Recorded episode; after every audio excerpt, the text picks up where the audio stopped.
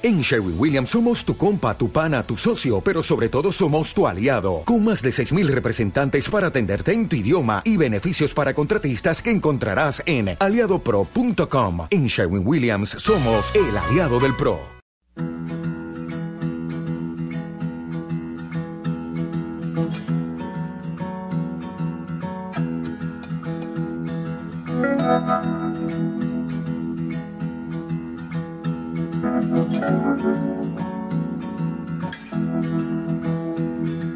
Solo, sin mucha prisa, se le ve recorriendo la ciudad. Un alto y de repente se viste de curiosidad.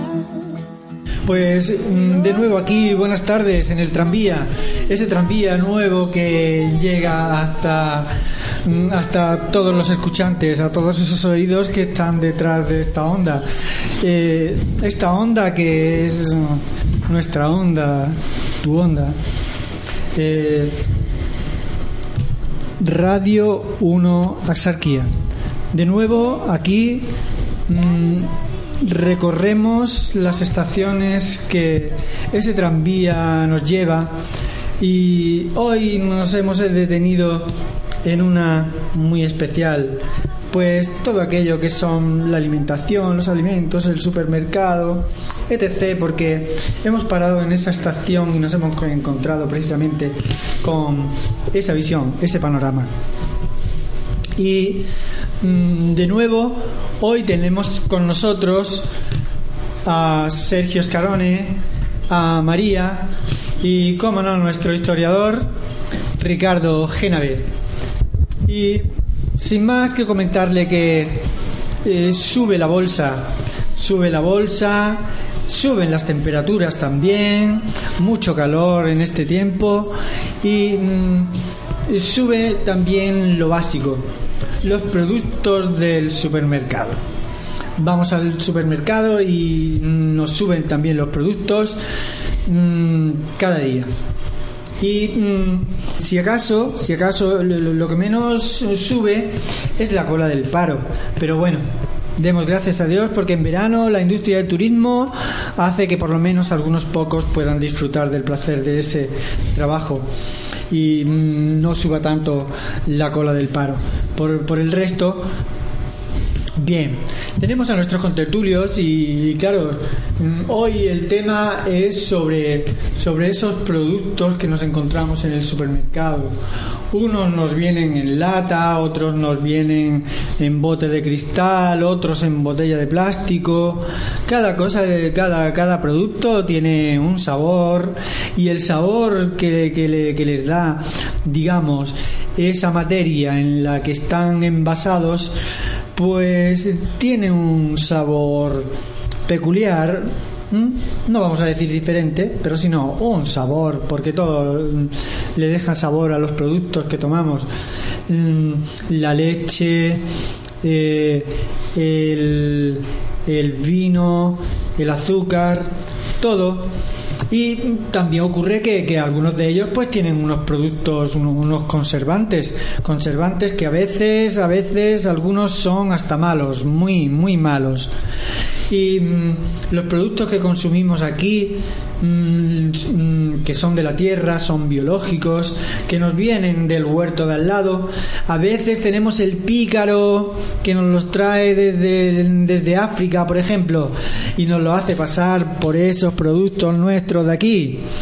Existen muchos productos que son transgénicos, que aunque están muy prohibidos por la Comunidad Económica Europea, nos los importan, o sea, perdón, nos los exportan desde mm, otros países.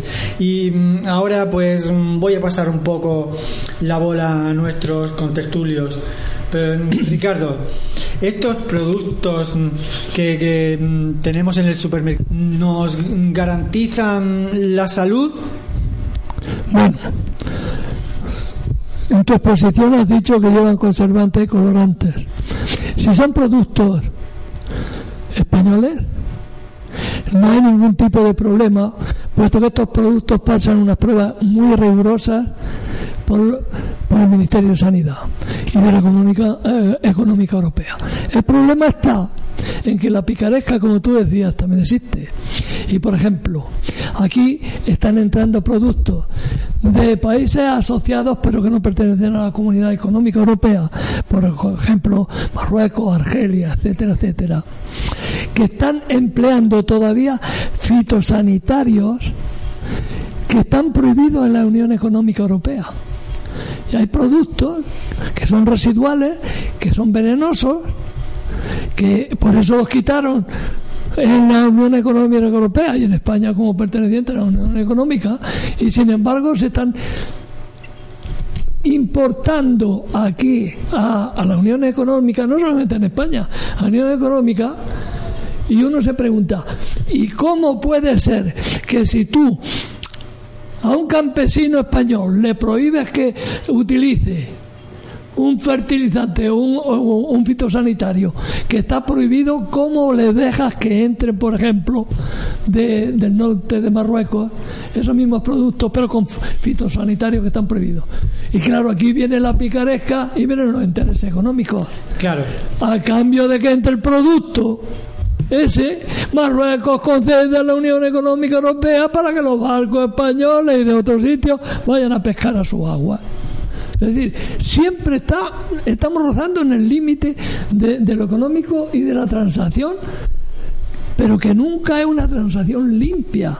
Pero con más INRI, es que resulta que la mayoría de los productos que se, que se, tomate, etcétera, bueno, podemos decir las verduras que queramos, los empresarios ni siquiera son marroquíes, son españoles. Son gente que, eh, criaba esas verduras, esos tomates, esos pepinos en el valle bajo del Guadalquivir, que eran sevillanos, valencianos, etcétera, etcétera, y que la gente cree que Marruecos es el desierto de Sáhara. Marruecos tiene las que tiene más agua que toda España entera, pero al propio tiempo los marroquíes, el gobierno marroquí no vende el terreno, pero lo alquila con unos precios que se pagan bajísimos, sin presión de sindicatos ni nada de eso, les interesa irse a, eh, a Marruecos, por ejemplo, y cultivar y exportar. Pero además no lo exportan en su nombre, que lo exportan como si fueran nacionales. Sí, eh, digo que es mucho más económico allí que, que aquí cultivar los productos. ¿no? no muchísimo más. Sergio, eh, mm, cuando vas al supermercado y quieres hacer una tortilla de, de huevo, en un principio la base del huevo mm, optamos por lo biológico. Si, si no lo sabes votar así de biológico, de, de granja o, o, de la gallina como lo compramos todos, vamos. Pero si queremos hacernos la tortilla de espárrago, ¿qué optas? Por el espárrago de lata o por el natural y tener que cocerlo y bueno por una tortilla de espárrago no hay nada mejor que lo natural y si hablamos de natural hablamos de, de, la industria nacional, ¿verdad? Todos nuestros campos. Eh, recuerdo que una vez fui a hacer una presentación de mis libros a Bonn, la ciudad de Bonn en Alemania, y este y me encontré allí con un español que, que bueno, vivía en hacía más de 30 años en, Alemania. Y le pregunté, ¿por qué este, eh, Alemania tiene tanta fuerza económicamente a pesar de todo lo que le ha pasado? Entonces él me decía por, el, por, eh, eh, por la conducta, el alemán, por la educación. Aquí cuando se habla de ellos que no tienen, digamos, eh, tienen la propia industria, pero no tienen lo que digamos es, eh, eh, exportan lo que realmente no tienen, sino el resto consumen todo alemán. Cuando fueron los, los supermercados asiáticos, estaban vacíos. La gente pagaba eh, el precio que tenía que pagar, pero si compraban un, material era alemán, si compraban una prenda era alemana. Y si compraban este, eh, eh, todos productos de ellos, ¿por qué nosotros no hacemos lo mismo? no Yo pienso, hablamos de, aditivos, hablamos de conservantes, por más bien que, que, como dice Ricardo, que está que es seguro, claro, está la Unión Europea está atrás de todos esos detalles, ¿no? principalmente en la parte de tecnológica, este, de salud pero ¿por qué eh, de repente estamos comprando batatas, estamos comprando, estamos comprando este, batatas de Sudamérica? Estamos comprando cebollas de otros países. Entonces yo pregunto, ¿el por qué? ¿Por qué no cuidamos también nuestro, nuestro campo, nuestros campesinos? Cierto, al final puede ocurrirnos como con la caña de azúcar, que todo el sur de Málaga, toda la costa malagueña, eso era caña de azúcar y ahora está toda en Cuba, ¿no? es cierto. Sí, es cierto. Pero, el mismo tema, que en el mismo problema que eh, se refirió Sergio, quiero yo también agregar que Grecia también tiene unos eh, productos mm, impresionantes, como hablaste eh, el yogur y tenemos estamos llenos de Danone. Se dice Danone, ¿no? Eso es insólito, ¿eh? Es La marca, ¿no? Digo, que nos han, que, y tenemos miles de productos y, y no sabemos de, cuál elegir. Miramos la etiqueta, son tan chiquititas las letras que no sabemos si está caducado, si está, qué condimentos tiene, qué conservantes tiene. Cuando tengo muchos problemas cuando voy, porque eh, yo siendo extranjera quiero elegir algo bueno y siempre opto por el nacional. Eh, este, viajé yo también para Irlanda donde estaba mi hijo y tenían los productos nacionales, la leche nacional, la carne nacional, no tenían del otro lado. Mm. Muy bien, Significa que hay una defensa eh, de los productos eh, nacionales que en algunos países no existe y traemos por todo lado que no sabemos cómo controlarlos. Claro, eh, es todo esto, entrar al supermercado y ver todos esos componentes, algunos que algunos productos que, que, se venden con otros nombres, que es otra materia, ¿no? Pero se vende con con, con, otro nombre.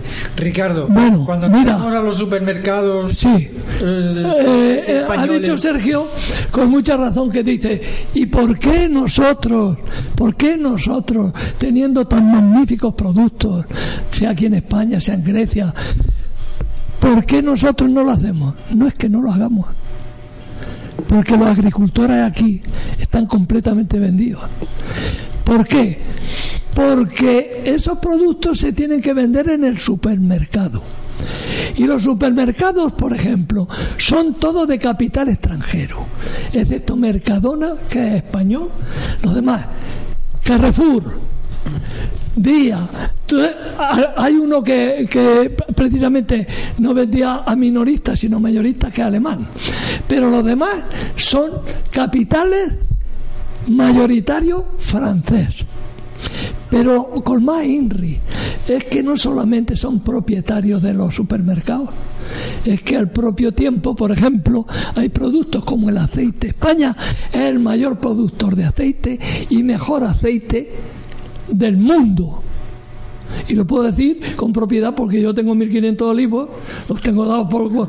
Pero mis olivos son ecológicos. Ricardo, que vas a, va a haber aquí una pelea con una guerra con, Grecia. Pero ¿qué es lo que pasa? las naranjas griegas y naranjas españolas. Eh, la valenciana. Eh, un momento, un momento. Entonces, cuando entramos al supermercado y vemos toda esa gama de, productos, en los supermercados españoles los empleados eh, son o están lo mismo remunerados que en otros países siendo la misma cadena. A eso es lo que iba, que como son mayoritarios, para, para ellos aquí esto es el paraíso. Porque, por ejemplo, una cajera en un supermercado de aquí, que he dicho de, que tiene mayoría de capital francés, cobra menos que una cajera que está trabajando en Perpiñán. Pero con la diferencia que en Perpiñán le exigen a la empresa que trabaje las ocho horas reglamentarias y aquí una misma cajera no trabaja nunca ocho horas, trabaja diez y doce si se tercia, porque no solamente hace de cajera, hace de reponedora, hace de limpiadora. Por eso digo Pues lo mismo pasa con los productos. Por ejemplo, el aceite, por ejemplo, como tienen mayoría en, en, cuanto a la producción de aceite, la controla Francia. Y aunque nosotros somos los grandísimos productores, pues resulta que ellos, por ejemplo, en el supermercado lo ponen lo mismo que la leche lo ponen con precios bajos para llamar la atención de la gente. Porque la gente que va no va a comprar solamente leche y, y, aceite, va a comprar otras muchas cosas que no le han bajado los precios. Y esa es una técnica de ventas que se permiten el lujo de hacer aquí. Y los agricultores aquí tienen que pasar por el tubo, hablando en lenguaje coloquial. Es decir, cosecha cebolla, cosecha pepino, cosecha lo que sea, y son ellos los que marcan el precio. Y ni siquiera tienen el precio de protección, porque antiguamente había un precio que se llamaba de, de protección, por el menos del cual no se podía vender. Pero llegó la Comunidad Económica Europea y dijo, no, el comercio es libre y por lo tanto desaparecen los precios de protección. Entonces ellos, pero claro, la Unión Económica Europea lo hizo eso, porque es que esta gente es muy poderosa. ¿Vamos? Y entonces que controlan fitosanitarios, controlan eh, supermercados, productos, lo controlan absolutamente todo. Y entonces, ¿qué pasa? Pues que al quitar los, precios de protección, ellos lo pueden poner los precios que quieran. Así de sencillo. Y la leche tiene que pasar por el tubo, hablando coloquialmente, y el aceite exactamente igual porque lo fijan, ellos los precios. Es más, antiguamente para defenderse, las cooperativas aceiteras no le daban salida a los productos sino que los retenían para que a ver si podía subir el precio al hacer una renta. La Comunidad Económica Europea dijo que eso no se podía hacer. ¿Por qué? Pues porque hay muchos intereses creados, son muy poderosos esos intereses. Claro, claro. Mm, los, productos, cuando, cuando nos llega un producto eh, al, supermercado, vemos ahí uh, la frutería que, tiene unos colores muy atractivos, que, vamos para allá y, y nos entra ganas de, de comernos todo el escaparate. Pero esos productos realmente mm, no son su color, ¿no? Porque mm, a esos productos le han echado un colorante, le han echado una pintura, le han echado para que tengan ese color. No, eh, es un problema, ya, eso es, este, ya es un, un, trabajo de técnica de genes de, de la misma plantas hacen no no no son colorantes son igualmente son naturales lo que pasa que es como es como hay una diferencia eh, eh, lo que es este la mercadería en general del campo a lo que es eh, inyectada, ¿no? Lo que es con abonos químicos que en una semana se tiene un tomate, en una semana no es, no tiene los mismos nutrientes que, el del campo. Entonces, claro, eso es es lo que hace la diferencia. Y también y también lo que pasa es que prácticamente ese fruto no madura en el árbol. Y no madura porque no quiera, eh, no es porque no quiera el agricultor que madure, sino por cuestiones económicas, porque los tienen que coger verdes y los llevan a los grandes almacenes, como hay aquí al lado, aquí yendo hacia Cají y esos sitios, y allí se maduran de forma artificial, se meten en frío, se meten en una serie de... Pero no es que el, el aguacate nos haya criado en el árbol realmente bien, no, no, sino simplemente es que ya y los mismos, los supermercados que hacen compras, por ejemplo, está un producto en el árbol y van y compran directamente la cosecha al precio que ellos marcan y el agricultor no tiene más remedio que pasar por el, por el aro, porque es que se, compra la cosecha directa, se la compra a un precio bajísimo. Pero Ricardo, lo hemos visto en los medios, por ejemplo, a veces nos enojamos porque decimos, eh, hay, hay gente que está pasando mal y, ve un agricultor que está tirando de repente, tirando o quemando toneladas de, de patata o no de papa, y este decir, pero ¿por qué lo hace? Pero claro, si a ellos les salió más cara la semilla que, que, la cosecha que han tenido. Eso es, es, la exportación y la importación. La, este, hay un juego que, perjudica al que trabaja. Claro, claro. A veces, a veces nosotros nos enojamos con ellos. ¿Por qué lo tiran? Pero ¿cómo no lo van a tirar? No hay, hay, hay una bronca dentro. Claro. ¿eh? Porque invirtieron un dinero, pagaron gente, Sí. eh, esperaron la cosecha y después les sale, les- eh, tienen que venderla más barata que la semilla que compraron. Exactamente, eso se ve en los invernaderos, por ejemplo, aquí en la zona de Almería, de Granada, se ve cómo se tiran los cargamentos enteros de tomate y tal.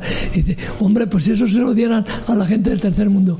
Pero ¿cómo le va a dar ni a ninguna gente del tercer mundo si ya le ha costado más dinero el producirlo que es lo que le están pagando en la subasta de la lonja? Claro, claro, claro.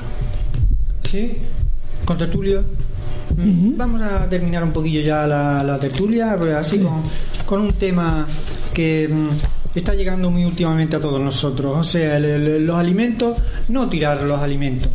Cuando nos sobra la comida, pues guardarla así para la noche o para mañana. O si vamos al restaurante y sobra comida, pues nos la llevamos en un Tupperware y nos la llevamos a casa. ¿Debe ocurrir realmente esto? ¿O, realmente si, si te sobra? Porque mm, con no comerla mm, tampoco vamos a solucionar, digamos, eh, la poca alimentación que, que sufren en otros países, ¿no? No, eso se ha visto en la crisis. ¿eh? Antiguamente a nadie se le ocurría en Madrid o en Barcelona o en Málaga llevarse un tape para llevarse las obras de, de lo que él había pagado. Sí, sí, sí. Pero eso no se le ocurría, se dejaba allí, punto. Con la crisis, sí, ya la gente se ha ido llevando, va retirando lo Los que ha pagado, que no es claro, que se lo hayan regalado. Sí, sí. Sí, es buena costumbre, ¿no? Sí, porque para qué tirar los alimentos. Realmente el mundo mm, de hoy, este planeta, eh, y, so- y sobre todo en esta época estival, las temperaturas suben, suben la bolsa y mm, los alimentos mm, también suben. Y lo que sí sube eh, también es el hambre, el hambre en otros países donde, donde a veces no se puede hacer más que enviarles paquetes de arroz a aquellos que pueden. Pero, queridos humanos, como si fuese un pensamiento dentro de toda esa conciencia común, eh, podemos pensar que mm, el, problema de mm, la eliminación del hambre en el mundo no está precisamente en enviarle un paquete de arroz, porque cuando se coman el paquete de arroz estarán en el mismo problema.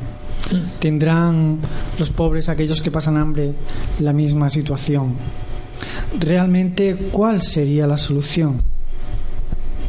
¿Les podemos ayudar a cultivar el arroz? ¿Sería esa la solución? Tal vez sí. Dejamos ese pensamiento para todos aquí desde nuestra tertulia y vamos a dar paso a nuestro historiador. Nuestro historiador que es Ricardo Génave. Ricardo Génave, adelante con esa historia. Muchas gracias, Antonio. Hoy vamos a hablar de la conquista cristiana, desde la época de la conquista cristiana a la expulsión de los moriscos. Luego terminaremos ya el próximo día con la expulsión de la- ya de los moriscos, pero ya de, la, de aquí de la sarquía de la zona malagueña. Y entraríamos en, en ese momento en la edad moderna, que ya nos desarrollaremos. La conquista del reino de Granada comienza con la toma de Alama. Comienza con la toma de Alama por los cristianos en febrero del 1482. Poco después, Boabdil, con el apoyo de los abencerrajes que habían vuelto del exilio, destrona a su padre Muley Hazen. El nuevo emir busca un entendimiento con Castilla, mientras el destronado quiere seguir la lucha con Castilla. A esta última opción se unen los territorios malagueños, es decir, a seguir luchando contra Castilla, lo que los convierte en el blanco de la ofensiva castellana. En 1484, Fernando el Católico conquista Álora, Alozaina y Setenil. Los vencidos reciben la autorización para marchar a Málaga y Ronda, ciudades que no tienen medios para alimentar a, a tantos refugiados y al mismo tiempo es una estrategia para minar la moral de los defensores.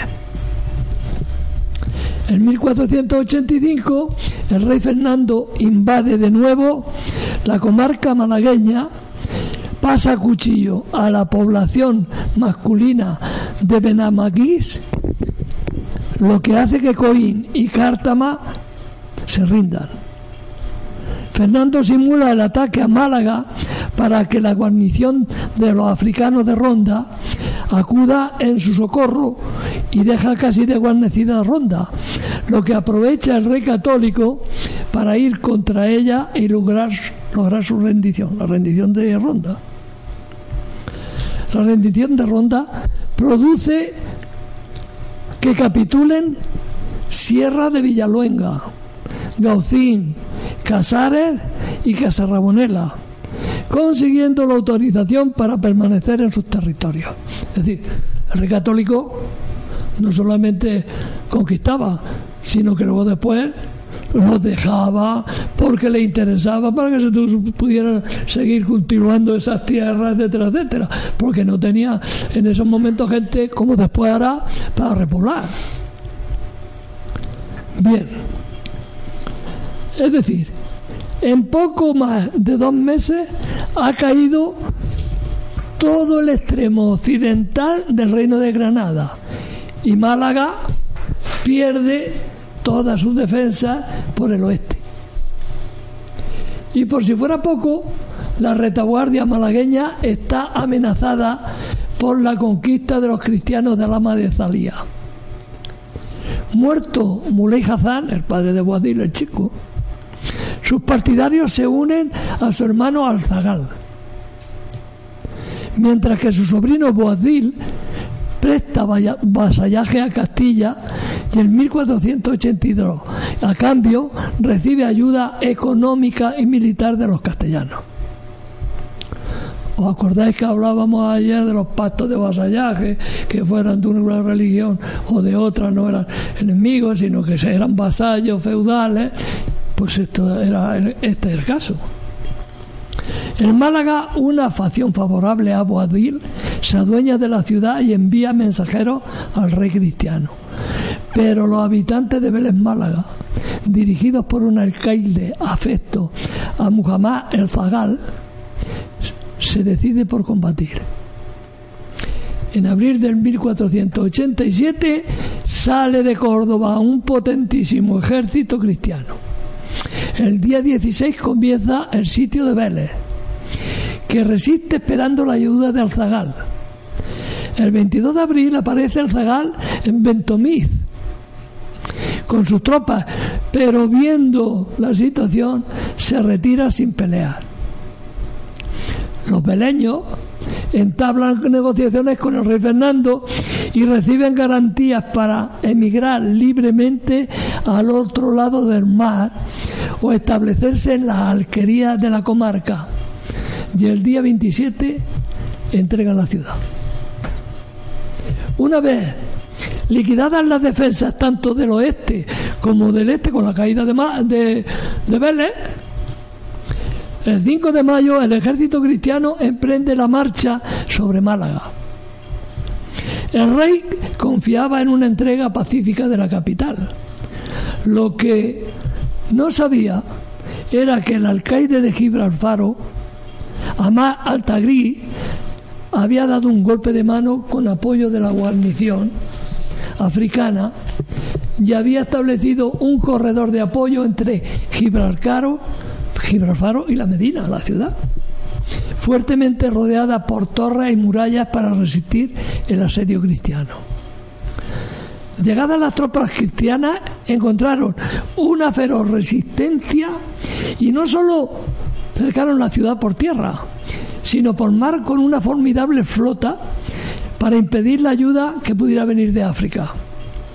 Al ver que la ciudad era casi inexpugnable, porque a pesar de los constantes bombardeos de las murallas por la artillería cristiana, los desperfectos causados eran arreglados por patrullas que se desplazaban por el corredor de apoyo desde Gibraltar a las murallas de la ciudad.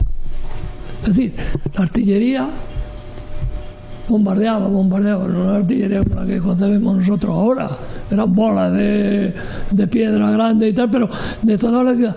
Pero como este el, el que mandaba en Gibraltar había hecho un corredor de asistencia, pues cada vez que derribaban parte de la muralla, los albañiles bajaban, los técnicos, y volvían a reconstruir otra vez las murallas. Con lo cual el ejército no podía abrirse camino a través de las murallas. Porque claro, los que iban allí estaban ocultos. Por la parte de la mar, las tropas castellanas no solo seguían bombardeando, sino que un equipo de zapadores lograron llegar y abrir un boquete en la base de una de las torres. El equipo de zapadores en el ejército son, son eh, una tropa del ejército que se dedica no solamente a atender puentes y eso, sino la zapa, eh, la, la zapa y la destrucción. Y se de- dedicaban también a entrar por debajo de las murallas, poner pólvora, etcétera, y volarlas. Es decir, tienen dos misiones. Una, tender puentes para que el ejército pueda pasar y otra es precisamente ir quitando los obstáculos para que el, ej- el ejército pueda llegar. Bueno, pues estos lograron llegar a una de las torres, introdujeron debajo pólvora, metieron dos cañones pero no porque el cañón iba a tirar, sino que le pegaron fuego a la pólvora, estallaron los, los cañones y la torre no pudo resistir y se derrumbó. Y a través de ahí las tropas que estaban cercando la ciudad por mar entraron. Y las tropas que estaban cercando la ciudad por tierra tuvieron una brecha, entraron también. Y entonces aquí ya no había posibilidades de defensa desde Gibraltar porque la ciudad cayó en manos de, de la tropa cristiana. Pero le costó muchísimo trabajo, ¿eh? Fernando el Católico cogió unos berrinches de mucho cuidado porque él creía que al caer todas las defensas del este y del oeste, Málaga iba a estar a su disposición y se iban a rendir incondicionalmente. De eso nada. Entonces, claro, pues, después vino la represalia. ¿Qué pasaba en Málaga? Pues porque como estuvieron cercados, por tanto por tierra como por mar, no podían llegarle auxilio de ninguna parte. Y entonces escaseaban las, las provisiones. Si a eso vemos que la gente estaba pasan- pasando hambre, por los notables de la ciudad de Málaga, entre ellos había un mercader que se llamaba Libradú, Dordú, convencieron al resto y el día 28 de agosto Málaga se rinde sin condiciones. Sin condiciones porque Fernando el Católico dijo que, que se rendían sin ninguna condición. Porque él iba a tomarlo después de represalias. ¿Estamos? Por el trabajo que le había co- costado conquistar la ciudad. Y entonces la exigencia del rey Fernando era incondicional, porque ha decidido castigar a toda la población para que sirva de escarmiento a otras poblaciones que resistan. Las condiciones son que exceptuando a Dordux, sus familiares y clientes, Dordux era, era pues, ¿cómo te diría yo?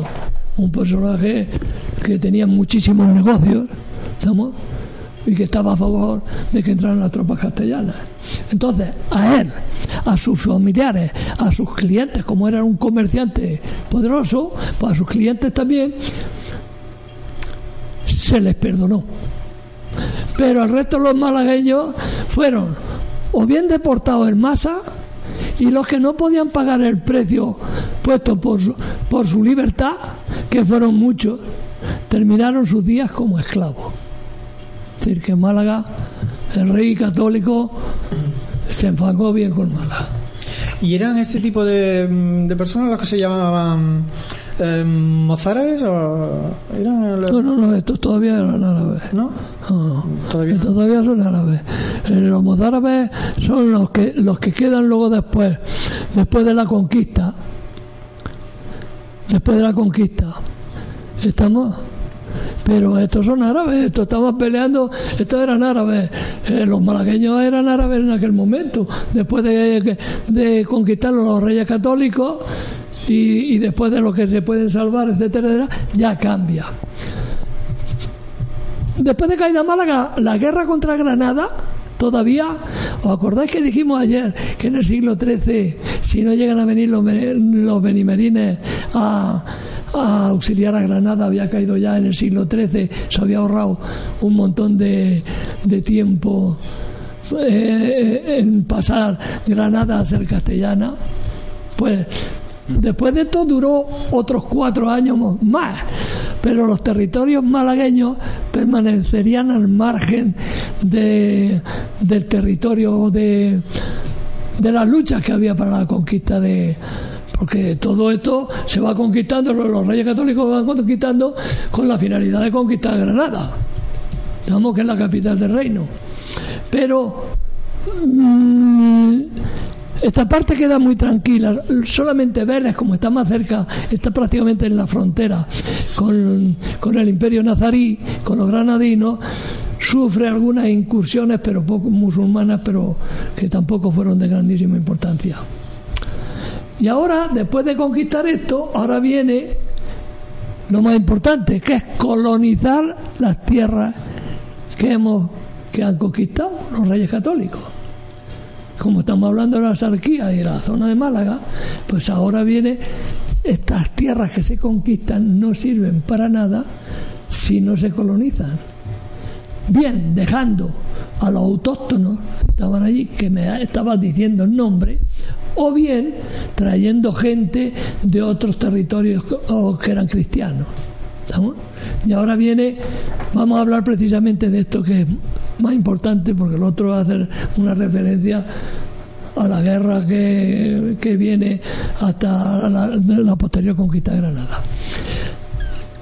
Las grandes poblaciones, tanto orientales como occidentales malagueñas, están bajo dominio cristiano. Y grupos de repobladores cristianos se van a instalar en todas las ciudades la población musulmana permanece en la sierra de Villalengua, Gavia y la Sarquía, al amparo de las capitulaciones. Pues cuando se conquista una tierra, el conquistador hace una serie de capitulaciones con los conquistados y se establece una serie de bases. Entonces, acogiéndose a estas capitulaciones que hace el rey, Fernando el Católico, en Villalengua y en la zona de la Sarquía, se quedan se quedan los musulmanes que habían sido en aquel momento. La llegada de inmigrantes se reparte de forma desigual. De los 5 o 6 mil familias que colonizan las tierras malagueñas, la capital recibe 2.000 cabezas de familia, mientras que Vélez recibe unas 600 cabezas de familia y Miliana y aprovecharemos para decir, por la gente que no lo sepa, Benmiliana es el que hoy llamamos Rincón de la Victoria, que además tiene, todavía se puede apreciar cómo tiene ahí una, un bastión, etcétera, etcétera, en el centro de la población. Bueno, pues Benmiliana recibe alrededor de unos 30 vecinos. El origen de estos repobladores es muy distinto. Unos vienen de la Baja Andalucía, otros son extremeños y otros castellano-leoneses. Aunque en Vélez Málaga parece que los repobladores provienen de gentes del reino de Jaén. Prácticamente los que pueblan Vélez y la zona de la sarquía, de la influencia de Vélez, son casi todos del reino de, gente que proviene del reino de Jaén. Las costas, sin embargo, son repobladas por valencianos, portugueses y cántabros, la zona de la costa. El motivo es la disponibilidad de tierras libres, aunque no esté libre de dificultades, dado que la corona exige a los futuros vecinos medios para explotar las tierras que recibirán y las armas para defenderla. Es decir, que los que vienen de, tanto de Jaén como, como de Castilla, de Bajo Guadalquivir, no es que vienen aquí yo me quedo aquí, no. Hay una serie de normas que solamente se repartirán las tierras a los que puedan, tengan medios para cultivarlas y al mismo tengan medios para defenderlas. ¿Estamos? Por si hubiera otra vez algún ataque musulmán. A la disponibilidad de tierra se une el alivio en la presión fiscal, ya que los reyes católicos harán que los nuevos vecinos paguen muy poco a la hacienda real. Pero se toman medidas para que no acudan gente desconocida o sin medios. También prohíbe que se otorguen bienes raíces, es decir, los bienes raíces son las tierras, a solteros o no casados o los que tengan cuentas pendientes con la Inquisición. Tampoco pueden venir los judíos castellanos y los que residen en Vélez Málaga son supervivientes de la etapa anterior, es decir, que los, los que se quedan en Vélez Málaga o judíos es porque no son castellanos, que no les dejan que vengan aquí, sino porque habían estado antes viviendo, antes de la conquista de Vélez, y estaban establecidos ahí, y a eso los dejan. De todas maneras, serán objeto, pero de todas formas los judíos ya a partir de aquella época son discriminados hasta su expulsión que en el año 1492. El criterio para repartir las tierras es variado. En un principio se nombran mediadores y contadores que inventarían las casas y tierras disponibles. Se señala el término correspondiente a cada lugar entonces, los repartidores, los que reparten la tierra, los lotes, fijan los lotes para los repobladores que han venido. Estos lotes están constituidos por la vivienda y las tierras para la cereal, viñas, huertas, terreno para la higuera, etcétera. En Besmiliana, por ejemplo, no se adjudican tierra para pan de cereal ¿Por qué? Porque no hay en Emiliana no hay tierra, eh, esto es montañas y no hay tierra para pan, no, no es la zona como, como en Atequera o en, las llanuras. ¿eh? Otra de las condiciones para los nuevos vecinos es la obligación de residir ininterrumpidamente durante un periodo como mínimo de 5 a 8 años. Una vez que ha pasado ese tiempo de los 5 o 8 años, entran a ser propietarios de los, los lotes que se les le entregaron los repartidores. Es decir, por fuerza tienen que estar allí 5 o 8 años fijos. Claro, poco interés tendría repoblar una cosa si cogen y se van. Entonces, tienen que estar. Y eh, cuando haya pasado ese tiempo, entonces lo que pasa es que ya son pasan a ser propietarios de los lotes que le adjudicaron. Pero claro, los lotes son muy, muy diferentes. El reparto de casa y tierra no es igual para todos. Porque los reyes dan órdenes a los funcionarios los datos que han de tener en cuenta para el reparto. Es decir, que los funcionarios hacen los repartos, pero porque los reyes ya les dan instrucciones, los reyes católicos. Son estos criterios los que explican que el propietario de un caballo reciba el doble que un peón. Que un campesino labrador que sea propietario de animales de tiro, de burro, de, de cualquier animal de tiro, reciba más que un trabajador que solo cuenta con la fuerza de sus brazos. Es decir, que el que tiene más poder recibe más, más propiedades. Y la pequeña nobleza y los militares reciben más que los aldeanos y que los artesanos y que los mercaderes. Pero de todas formas, cada miembro de una categoría, es decir, había distintas categorías, cada miembro de cada una de las categorías recibe el mismo, lo mismo, lo mismo que el resto de esa categoría. Un bracero recibe un lote determinado, pues todos los braceros reciben la misma cantidad que un labrador que tiene animales de tiro recibe un lote de, de tierra, de casa y tal, todos los que tienen esas condiciones van a recibir exactamente lo mismo. ¿Estamos? Bien. Las tierras disponibles no se reparten en su totalidad. La corona se reserva una gran parte para los concejos, la iglesia y sus compromisos y deudas con sus servidores más destacados. Es decir, se le otorgan privilegios, eh, lotes a la iglesia, a los militares como es lógico, y a los deudores que le habían hecho préstamos porque la guerra no se costea así por las buenas. Hay gente que prestaba dinero a los reyes católicos y los reyes católicos en correspondencia pues luego después le pagaban con una gran cantidad de tierra, pues lógico. Bien. Por ejemplo, la tercera parte, un ejemplo de un pueblo de aquí. por ejemplo, la tercera parte del lugar de Alozaina es reservada para el alcaide de Málaga, la tercera parte. Y un cordobés y tres hidalgos serán dueños de casi el 85% de las tierras arables del término. Y el resto solo queda para los 20 vecinos de Alozaina. Es decir, que prácticamente a los vecinos le quedan lotes muy pequeños, en poca cosa. Y dice un cordobés y tres hidalgos. Pues porque ese cordobés y esos tres hidalgos seguro que le habían dado cantidad de dinero para que la guerra pudiera, pudiera seguirse. Porque el que se le dé al alcaide de Málaga, pues ya tiene una explicación política.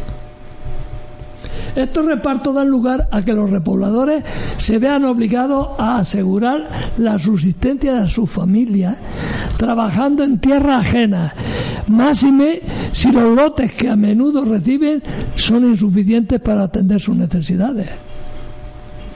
La repoblación cristiana necesita de la implantación del aparato administrativo y la restauración de la iglesia. Es decir, se van conquistando territorios pero después se tiene que poner la administración y la iglesia se tiene que ir consolidando en los territorios conquistados. La organización del territorio malagueño se articula en torno a cuatro ciudades: Ronda, Marbella, Málaga y Vélez Málaga, que son cabeceras de los distritos rurales.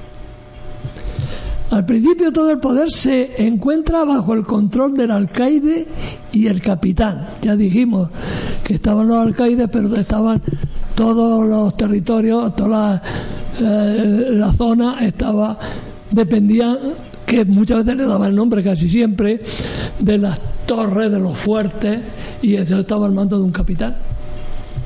Bien, en 1489 aparecen los consejos los ayuntamientos que son ahora, los consejos que están dirigidos por el cuerpo de regidores. Los únicos que poseen voz y voto en las reuniones del cabildo. En Vélez hay ocho regidores. El otro órgano colegiado lo componen los jurados.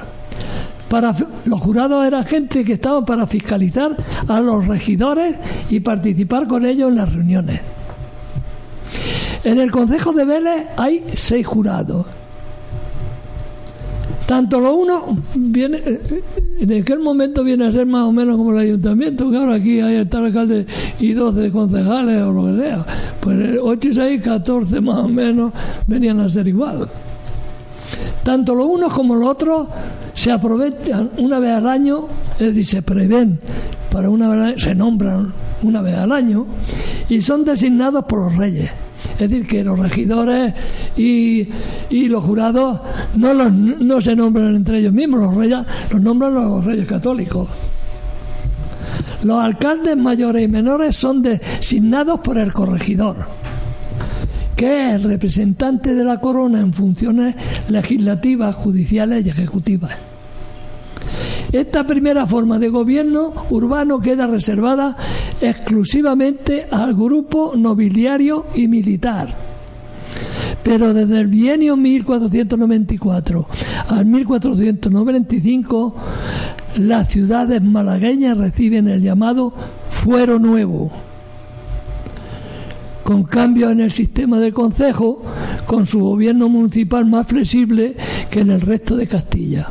Es decir, aquí los reyes católicos le conceden más libertad en el nombramiento que en Castilla. En Castilla sigue todavía el régimen de que, el rey, que los reyes nombran regidores, jurados, etcétera, etcétera.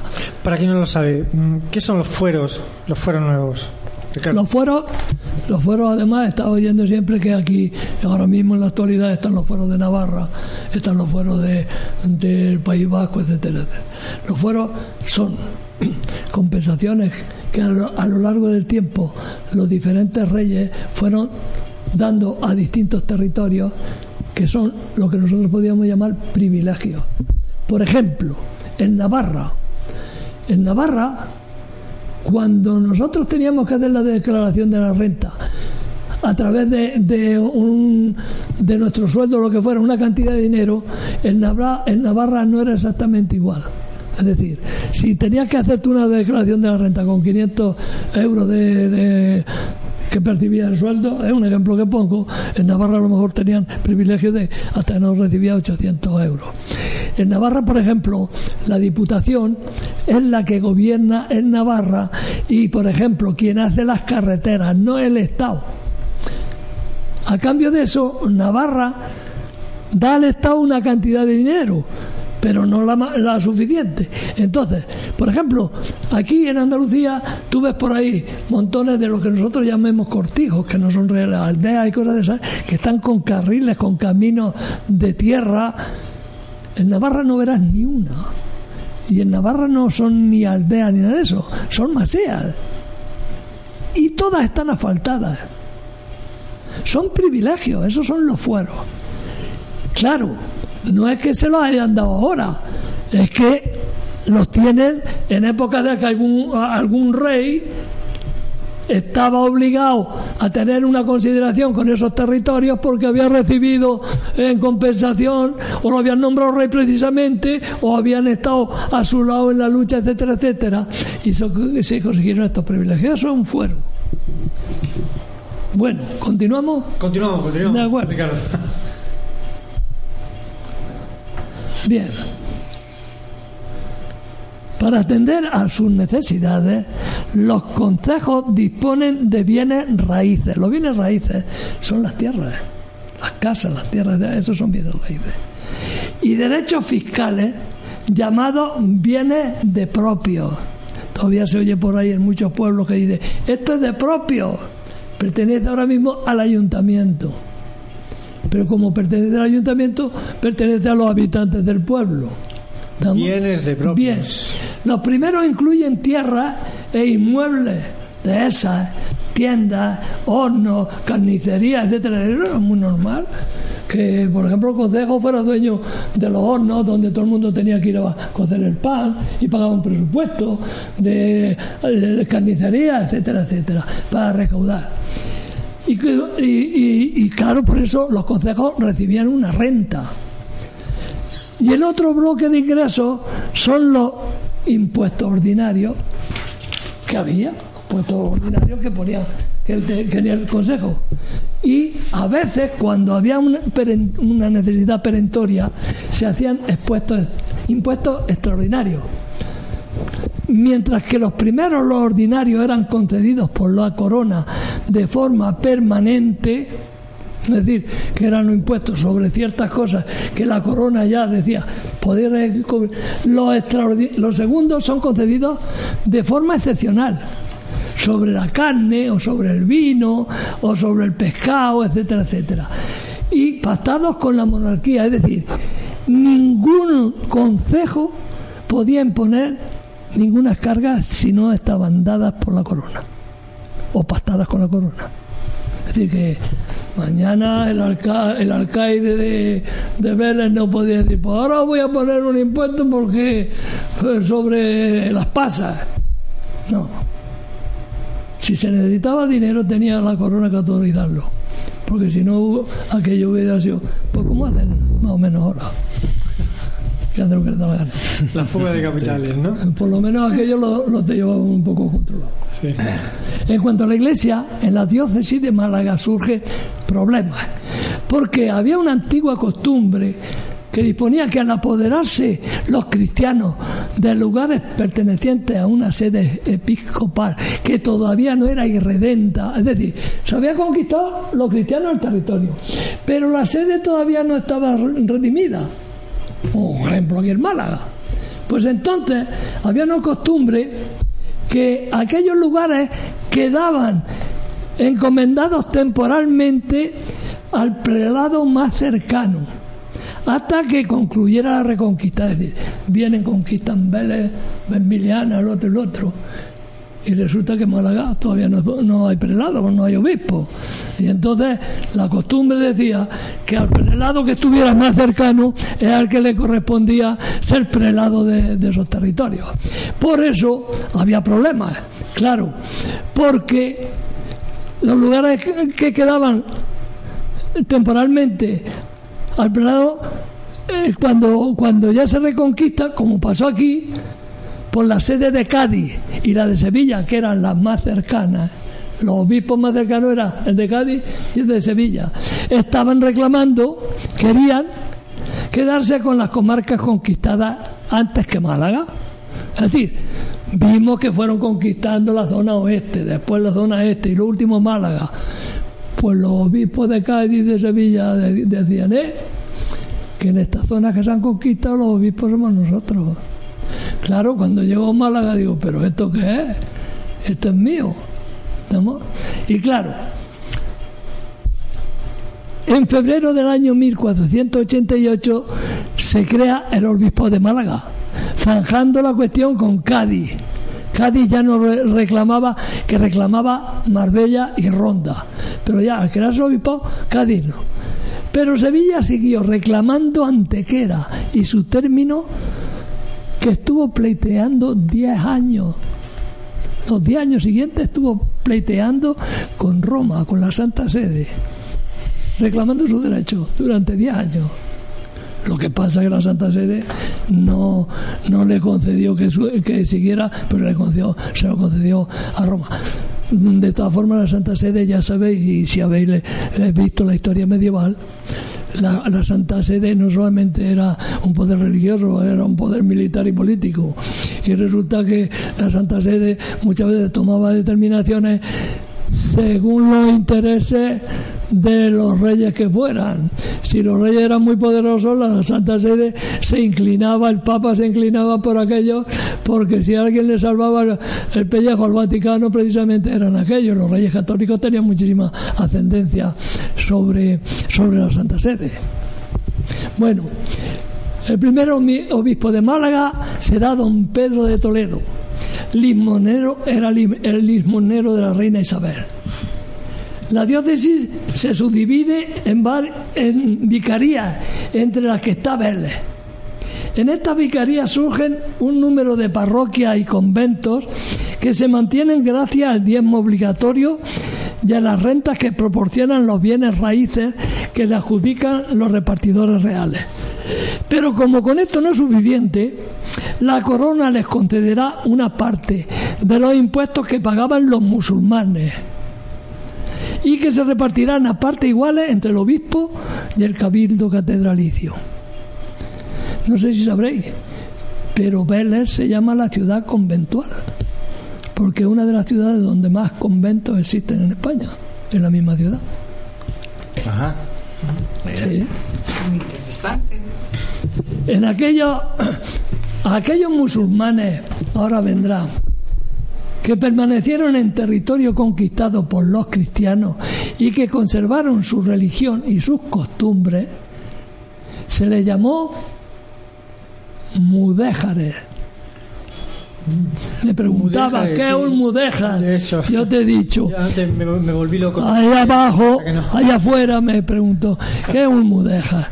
Un mudéjar es un musulmán que después de ser conquistada su tierra, la tierra que los reyes católicos permanecen en esa tierra.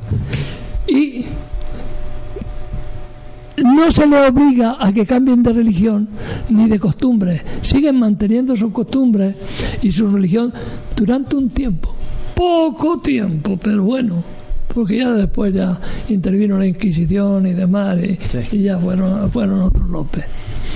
En el año 1497, en el territorio de Vélez, Málaga, los mudéjares, date cuenta, Antonio, los mudéjares supone, es decir, gente que se había quedado en el territorio de Vélez, con sus costumbres y con su religión, es el 75% de la población. En aquel momento. Que prácticamente eran mudéjares. Un porcentaje muy elevado. tercio luego después eran de, de repobladores que habían venido de Jaén y de eso.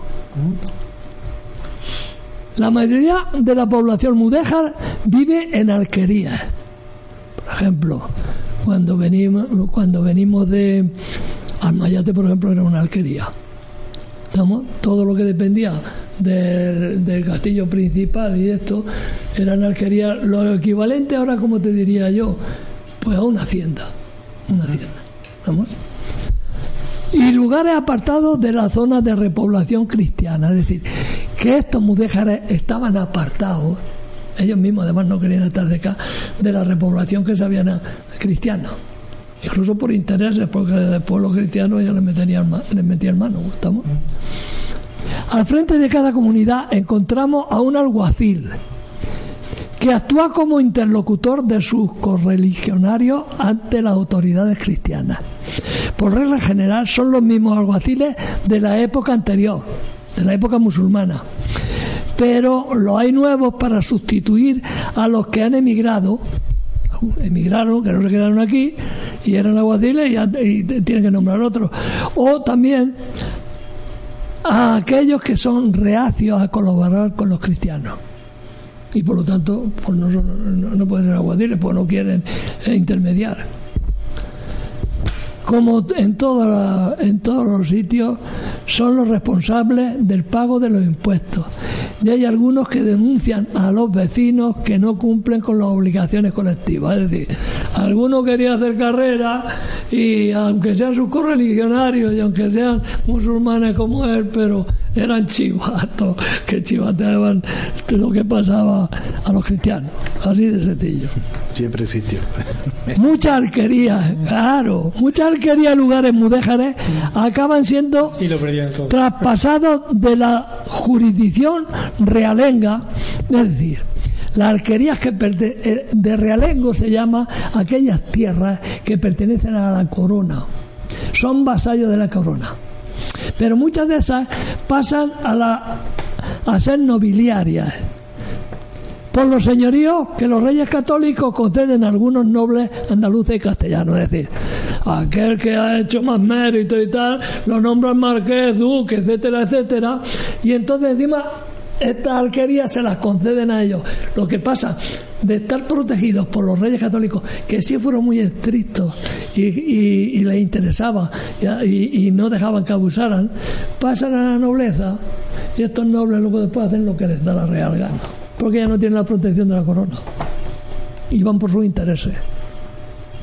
Los nuevos señores, en su mayor parte, pronto dejan de cumplir los acuerdos suscritos durante la guerra. Es decir, las capitulaciones se las pasan por, por las narices y de aquí, que va. Y entonces ellos ponen las condiciones que ellos quieren. Las condiciones de los musulmanes sometidos al dominio cristiano pasa a depender de la conveniencia política y militar del momento. Pues claro, los nobles son grandes señores y al mismo tiempo eh, habían sido militares del ejército. Los musulmanes depusieron de uno o dos años para marchar gratuitamente al Magreb. Pasado ese plazo, después cuando los conquistaron, les dejaron que dos años pudieran marcharse libremente.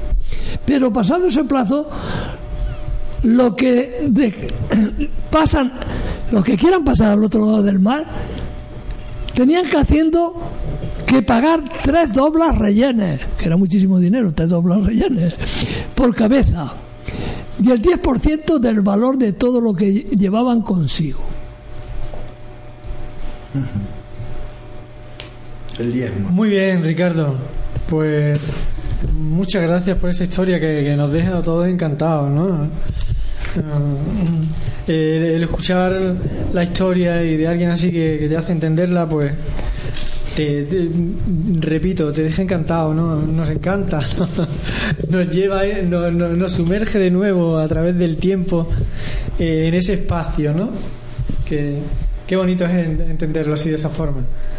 El entusiasmo nos atrapa de, de Ricardo. La historia.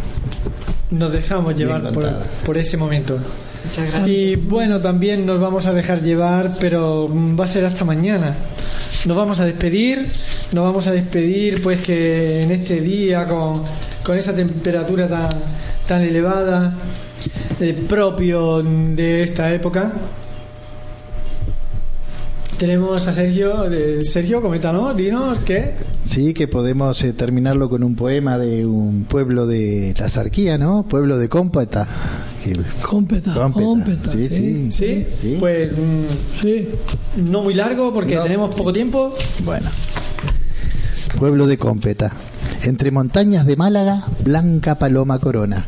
Bajo sus alas los valles, entre las luces, las sombras. Acarician su alma recuerdos vivos que nombran pensamientos melancólicos sobre dibujos de alfombra. Angostas calles empedradas regalan infinitas formas sobre y blancos balcones, colores de flores que adornan. Se oyeron lentos pasos de burros, tirando carros cargados. Después fueron caballos, hoy modernos coches pintados. Frente a la histórica iglesia quedó inerte la plaza. Alegres niños que juegan paseo de todas las razas. Tiembla el pueblo de gloria. Cuando suenan campanadas, salen familias a misas, alegres y emocionadas. Qué bello, qué bello, qué Bien. lindo, ¿no? Ahora voy a leer yo un poema del libro que te dije que he hecho a Nerja. Ah, energía. Estamos Como ha con dicho. Competa, digo, pues vamos. Hombre, pues qué bueno que, que vayamos diciendo. Se Muy bien, titula Ricardo. Un Nerja. no, no mucho, Nerja, no lo que, tiempo. lo que dice. ¿Sí? Dice, como una anadiomena que surgió de la espuma, resplandece en la aurora al postrer rayo de luna. En tu balcón del cielo azul, como en un cuento, Dinarzada olvidó el tiempo mecida en arrullo de tul. En el balcón de Europa, frente a neblinas violetas que irradian aguas mansas, caigo en dulce sopor que induce a la nostalgia. Tocado por su varita de plata, una amiga me retrotrae a épocas en tiempo ya pasadas. Veo salir de unas cuevas en la entraña de la sierra que llaman la almijara, neandertales, cromañones, que con empeño y esfuerzo doman tu flora y tu fauna. Transcurrido un largo tiempo, fenicios pueblan tus playas. Posteriormente los griegos se hacen dueños de tus aguas. Llegan legiones romanas, te conquistan por las armas, te aportan su cultura, saber e idiosincrasia. Pero posteriormente el morisco del reino de la Granada irriga tu fértil tierra canalizando las aguas. Tras largo y constante esfuerzo, tras ardorosas batallas, cruz sobre cota de malla, abate la cimitarra. Ya tu tierra es cristiana, como dejan en testimonio la iglesia del Salvador y tu preciosa ermita a la Virgen consagrada de la angustia llamada. En la edad contemporánea eres un crisol de lengua, imagen de fantasía, descanso y paz para el alma.